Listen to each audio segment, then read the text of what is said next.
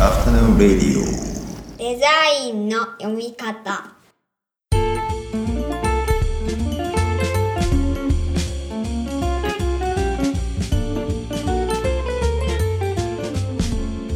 アフタヌーンレディオデザインの読み方。大林博です。こんにちは。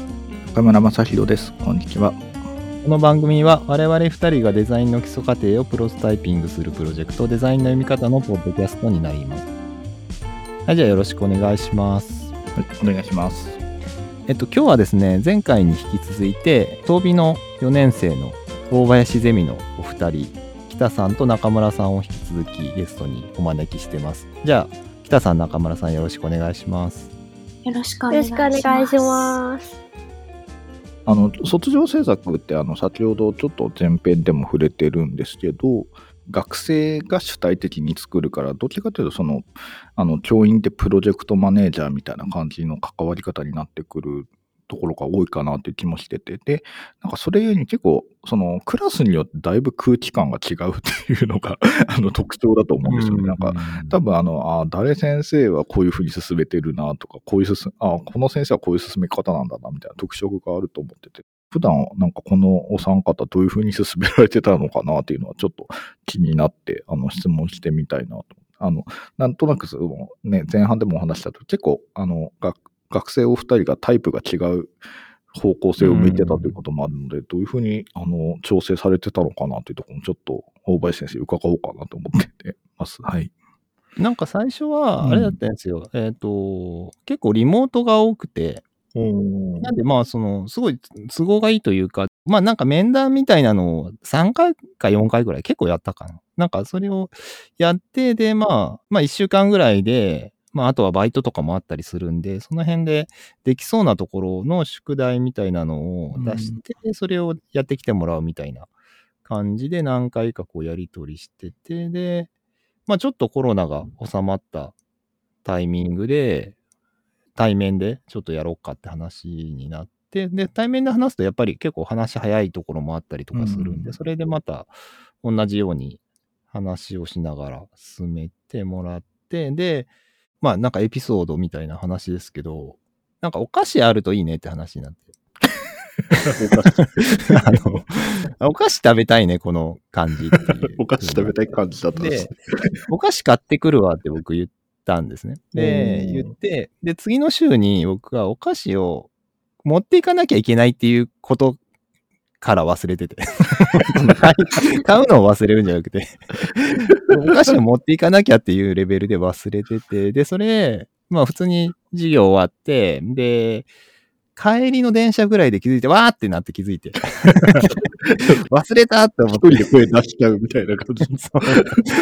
で、まあ、いっかって一生思ったんですけど、あの、考えたら毎週毎週、次回までこれやってきてねって言って、北さんと中村さんはちゃんとそれの約束を守って答えて持ってきてくれてるのに、お菓子を持ってくるっていう簡単なタスクをやらなかった自分は何なんだろうってちょっと思って、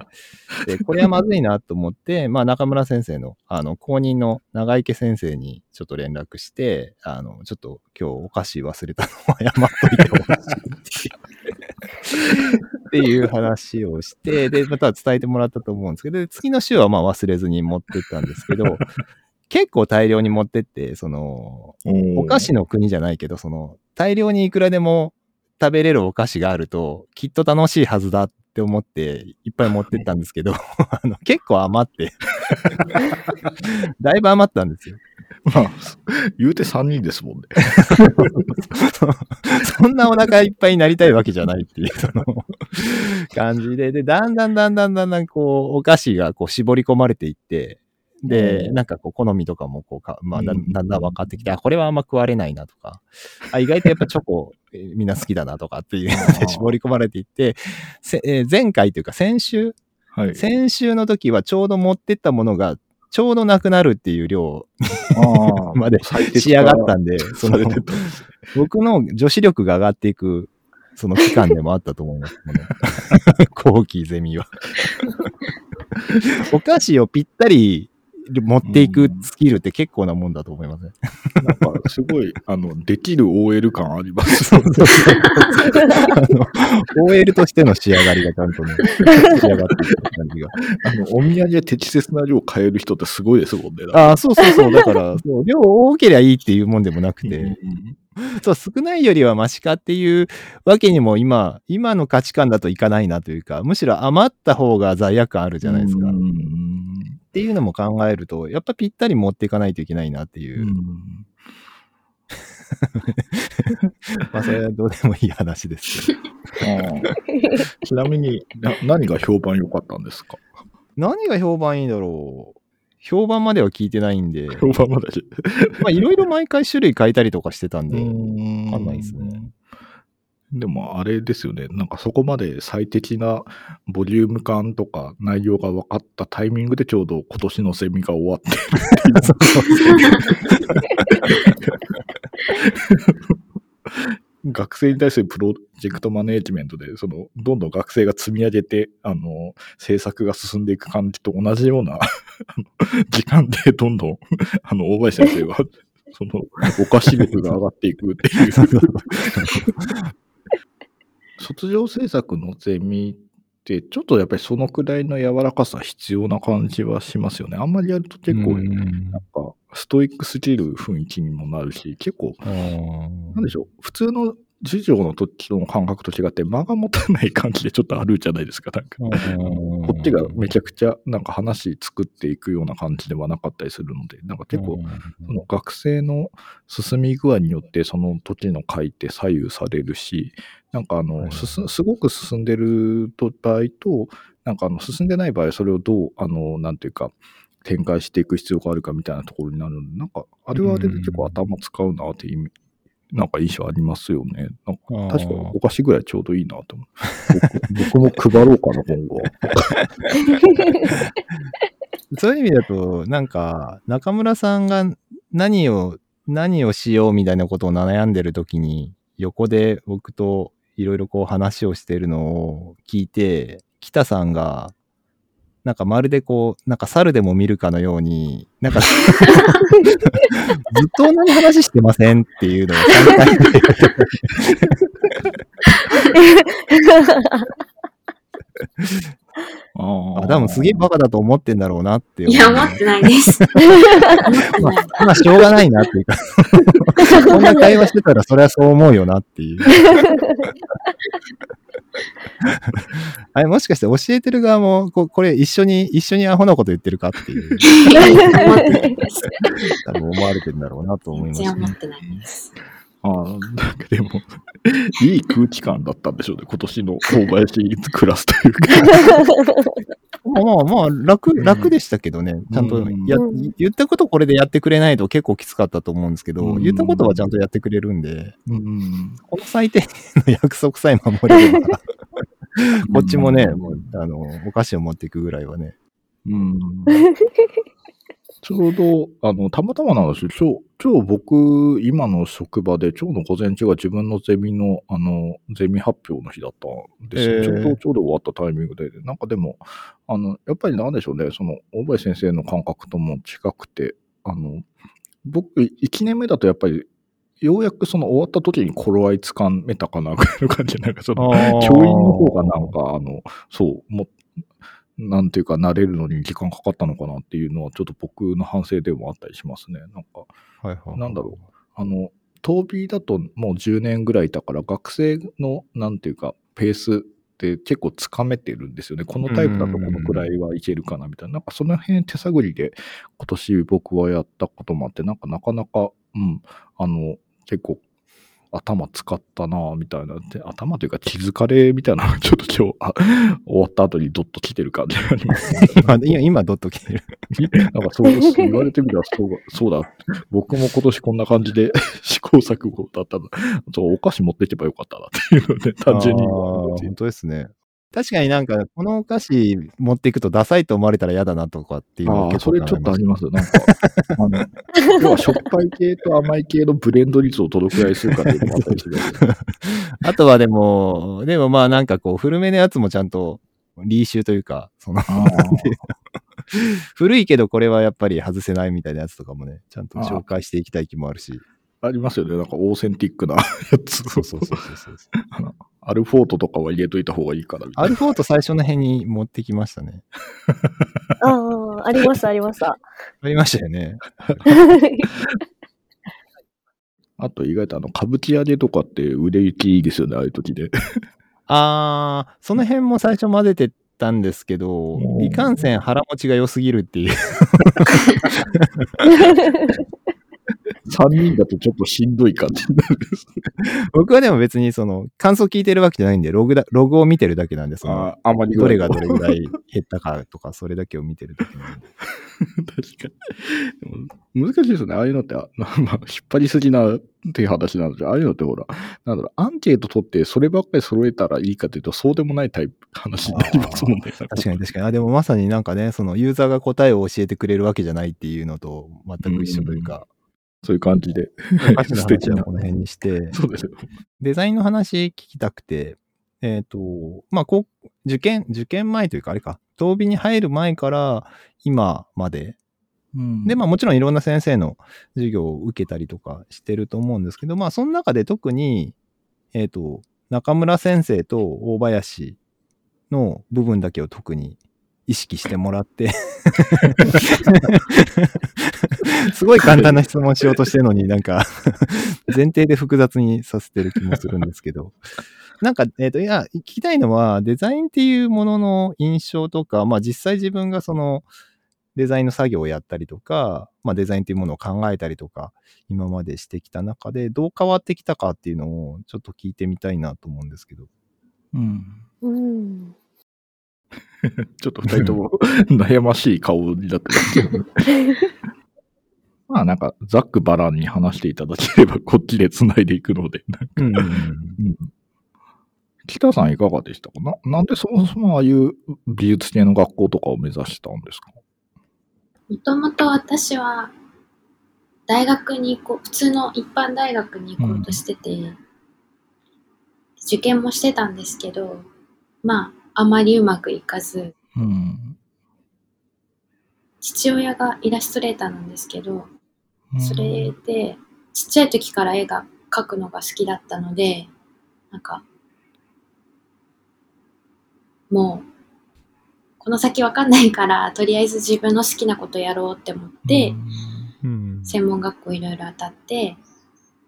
この学校が良かったので、うん。なんかとりあえず入ったって感じで、最初は全然アートとデザインの違いすらもよく分かってないまま入ったっていう感じでした。うん。うん。も、もともと大学とかってな、何学部とか、そういうの決まってたんですか？法学部ですね。ええ。あ、結構かっち、固めのところに。へー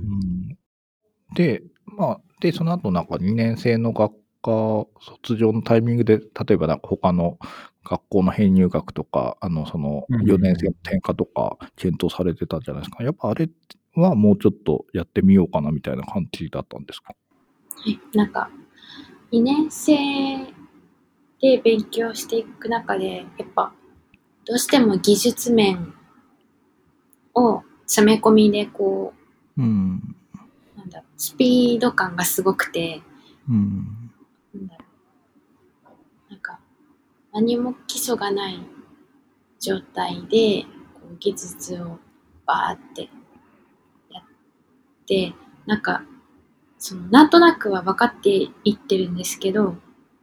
この状態で社会に出て仕事にしたときに、なんかただの流れ作業として、うん。なんかやっていきそうだなっていうふうに思って、なんか、だったらもうちょっと、なんか、論理的にデザインってどういうものなのかとか、考えてからちゃんと社会に出て、一個一個向き合って仕事した方がいいんだろうなっていうふうに思って、もうちょっと勉強しようって思ってうん編うん入しました。なんかその中でデザインの捉え方とかって変わりました？自分の中で。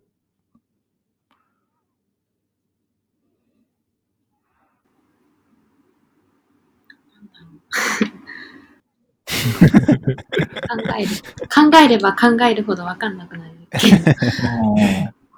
ま あでも結果その2年間伸ばしたっていうのは正解だった感じですか？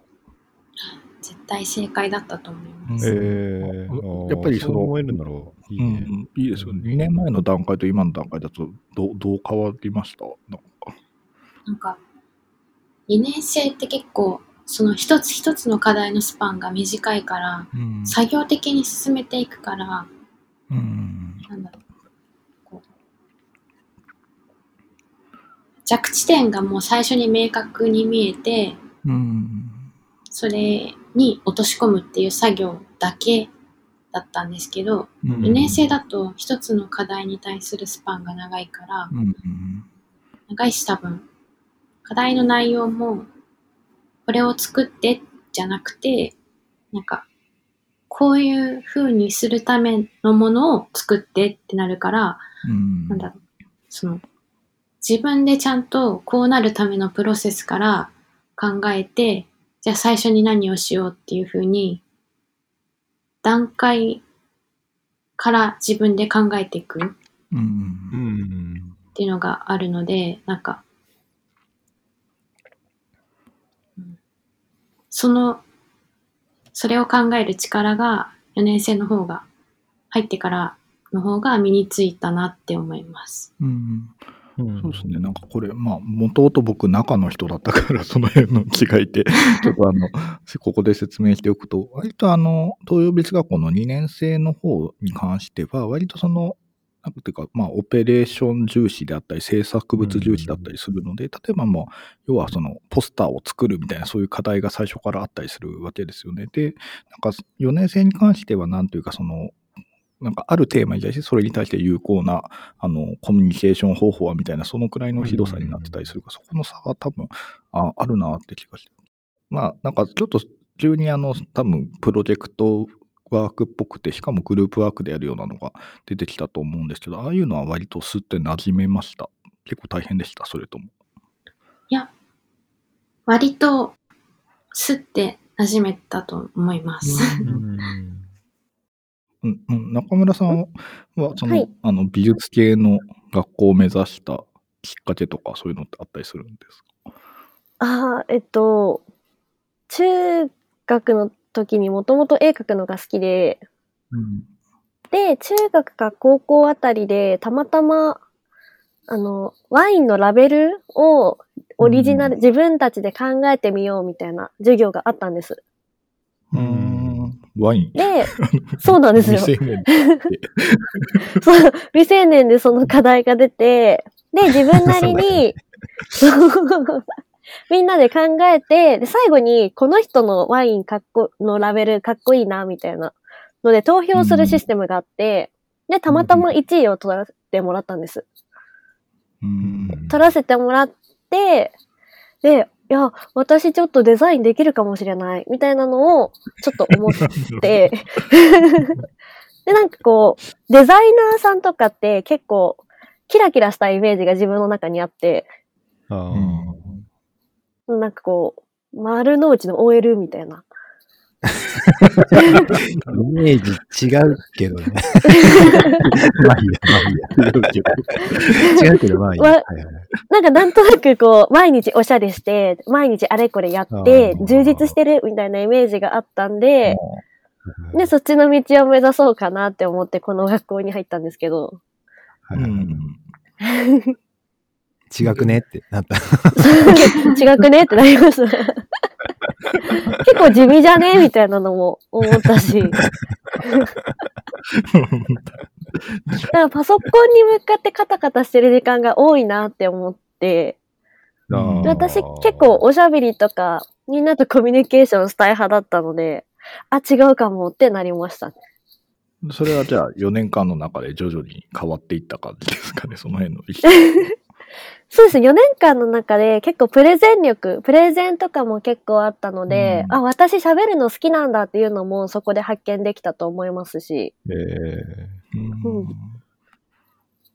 そうパソコンと向き合うの私苦手なんだっていうのも発見できました。まあでもその二つが分かったら将来的な進路ってなんか決まりそうですもんね。なんだこっち側だいな確かにね。でも、パソコン向き合うのや嫌かどうかみたいなことあんま考えたことなかったなと思って、その、なんかやるべきことが先にあって、それを達成するのにこれを使うのが早いから使ってるぐらいの感覚で。でもなんか、変な話、あの、ほら、東洋美術学校の4年生のこあの専攻で結構そのプロジェクトワーク、グループワーク多めだったりするので、なんかその中でなんかその役割分担が自然とできてくんですよね。なんか4年ぐらい経つと。うんなんか割とあの、この人はあのディレクター型だな、みたいな人もいれば、確かにね。うんうん、で、この人は割とその、もう本当になんかパソコンに向かうとか制作向きの人もやっぱり中にはいるし、で、同時になんていうかその進行管理とかがなんかうまいような人とかもやっぱり出てきて、うんなんか割とあの、なんていうかね、ちっちゃいそのプロジェクトチームがいっぱいクラスの中にできるような感覚っていうのは確かに見てて感じますよね。だから、その中で、あ中村さんは自分の適性を あの発見されていったんだなと思ったな。うん 面白い、面白い結果ですよね。ちなみに中村さんはそのデザイナーイコール丸の内 OL みたいなイメージじゃなくなったのって どのタイミング？どのタイミング？逆にデザイナーイコール丸の内 OL だと思ったの？何？なんで？いや多分なんか、ドラマとかの影響なんですよ。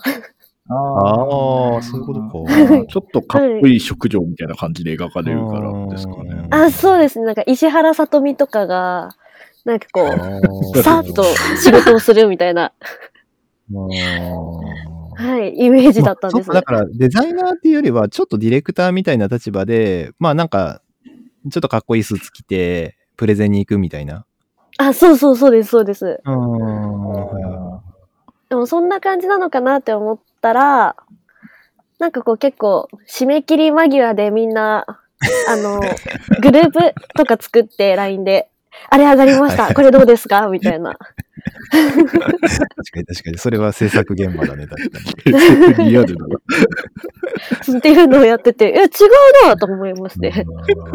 石原さとみはこんなことやんねえよって確かに LINE グループに入ってなさそうだね。既読つかなそうな感じがするけど。なるほどね。あ確かにそうですよね。なんかイメイメージに対してかなり泥臭いというか、なんか、あうんの、細かい仕事ではありますよね。なんかデザイン上でそう言われてみると。ね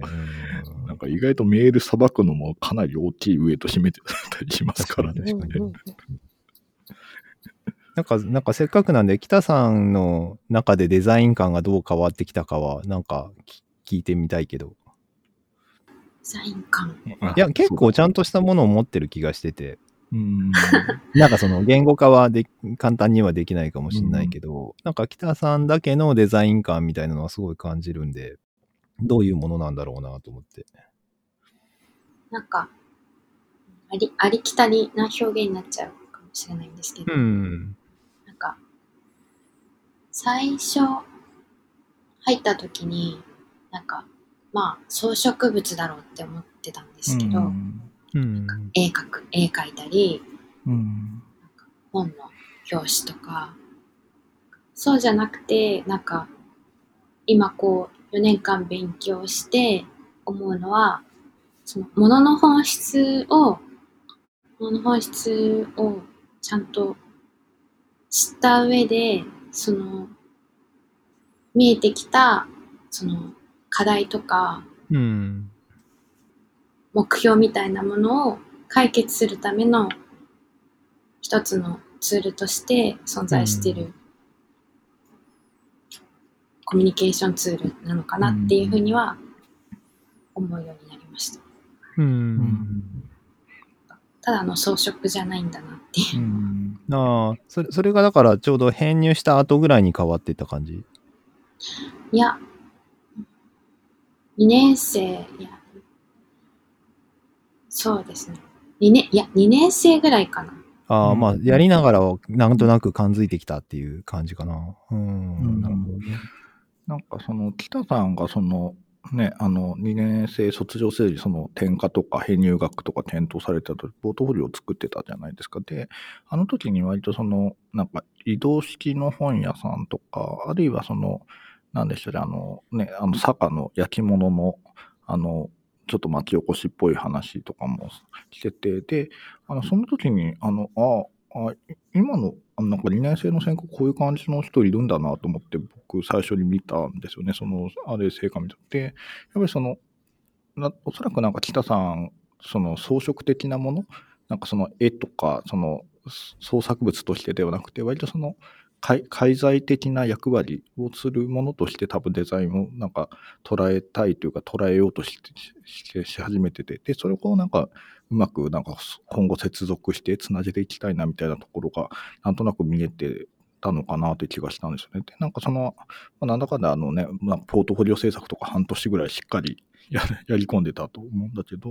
なんかあれの中でもそのなんか自分がそれ、これまでやってきたことの整理とか、で、それをじゃあこれからどういうふうにチューニングしていくのかなみたいな感じには、なんかなってたのかな。なんかたただ単になんかその、試験対策でなんか作品まとめたみたいな感じではなくて、なんかあれを作りながらちょっと自分の整理もされてたのかなという印象だったんですよ。そうそういうのってやっぱりありました？その当時の感じ。いや、ありました。本当に。うんなんか、か試験対策したとて意味ないよなっていうふうに思って、うんなんか、このまず4年生の、まあ、学校に編入試験を受けようって思ったきっかけが、その、デッサンの先生に、なんかどうせ1年他の人は就職活動するんだから、なんかその1年勉強に当てた方がいい、うん受験勉強とかした方、したらいいんじゃないっていうふうに言われて、まあそうだよなって思って、うん。そもそも自分はその美術について詳しくなかったし、高校も美術の授業を受けてなくて、音楽の授業を受けてたので、その、あんまり、その、デザインとか美術について、多分このクラスだと一番下ぐらい知らないんだろうなってふうに思って、それだったら、この1年間、自分の中で、その、美術とかデザインとか、もうちょっと勉強して追求しするために受験しようっていう風なうん感じでした。うんなんか受験の仕方としてすごい正しい感じがしますよね。うんただ受けるだけじゃなくて、なんか自分の課題式がちゃんと出た上でのその達成、そのつ達成するための通過としての受験ですもんね。なるほどな。うん、北さんなんかまあとにかく健康的な工学心があるなっていうのがすごいうん生徒としての印象としては強いですかね。なんかそのデザインの勉強しなきゃと思って読んでる本となんかそれなりにそのデザインそのものに興味を持ってというか文化として興味を持ってこう読んでるって結構違うと思うんですけど北さんの場合本当後者というかうん多分デザインを通じて見る、こう、人間のあり方とか、なんかそういうところに本質があるっていうふうには多分掴んでるんで、なんかそこをちゃんともう最初から見てたんで、すげえ話早いなと思った印象があります。で中村さんはあれですよね。なんかまあ、あの、今回のアプリのテーマが 多分陰キャの感じの人がターゲット で、で、多分中村さん自身はあれですよね。なんかこう、い陰キャ、陰キャの自我を陽キャで包み込んだようなああ、そうですね。だからなんかすごい向いてる人が作ってるなっていう感じはちょっと思ってました。か多分なんかそこを必然的にたどり着いたんでしょうね。見てる側もだんだんわかんなくなってきて、もう何回も何回も同じ話を聞いたら、もうこれ以外ないんじゃないかなってなってくる。他に考えようもないし。でも確かにそこまで来るともうそれで走るっていう選択になりますもんね。時間ないしみたいな。けど、それでも譲らないみたいなところはあったりするんで、もうそうなるともうやりたいことだと思うんで、それはやってもらった方がいいなと思って。で、それが見つからないパターンは、一番きついですよね、多分。見つかんなかったらさすがにきついかな。うん。うんテーマの発見とプロジェクトの推進っていう、そうそうなんかね、2段階があって。うんだからまあ、卒業制作ってそう思うとやっぱボリューム多いですよね。なんか、まあそうですね。ちゃんとやろうとすると、やっぱり、あ、そうだ。じゃあ最後にあれですね。いいつから展示が始まるかだけ、とりあえず。あ、そうですね。はい展示はうん東京都美術館の、まあ、ロビー会の第1展示室と第2展示室で、えー2月15日土曜日から2月 ,10、えー2月10日の木曜の間、入場無料でやってますので、で、今日のゲストの北さんと中村さんの作品も飾られているので、もしよかったら見に行ってみてください。あの、詳しくは、あの、リンクを貼っときますんで、それを見てください。はい、じゃあ今日はそういうところで、えー北さん、中村さん、どうもありがとうございました。ありがとうございました。では皆さん、また次回お会いしましょう。この後も素敵な午後をお過ごしください。